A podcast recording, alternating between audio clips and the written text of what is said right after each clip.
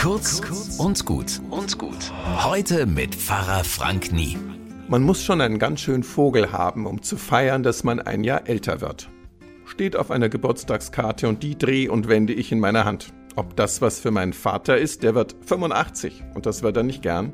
Und er feiert auch nicht gern. Der Spruch passt zu ihm. Aber passt er auch zu mir? Ich denke anders.